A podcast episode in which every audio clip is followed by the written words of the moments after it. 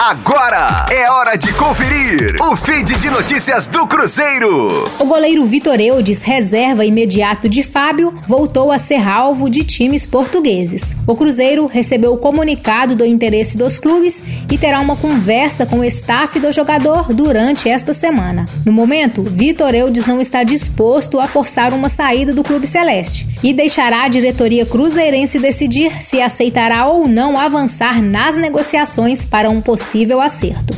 Com 22 anos, o goleiro está na mira dos times portugueses Marítimo, Gil Vicente e do Sporting Braga. No ano passado, o Fluminense chegou a demonstrar interesse no atleta, mas as negociações não tiveram sequência. Em 2018, Vitor Eudes renovou o contrato com o Cruzeiro até o fim de 2022. O valor de sua multa rescisória aumentou, passando para 160 milhões de dólares para transferência no futebol brasileiro e 60 milhões de dólares para o futebol internacional.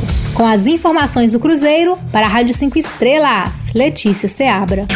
Fique aí! Daqui a pouco tem mais notícias do Cruzeiro. Aqui, Rádio 5 Estrelas.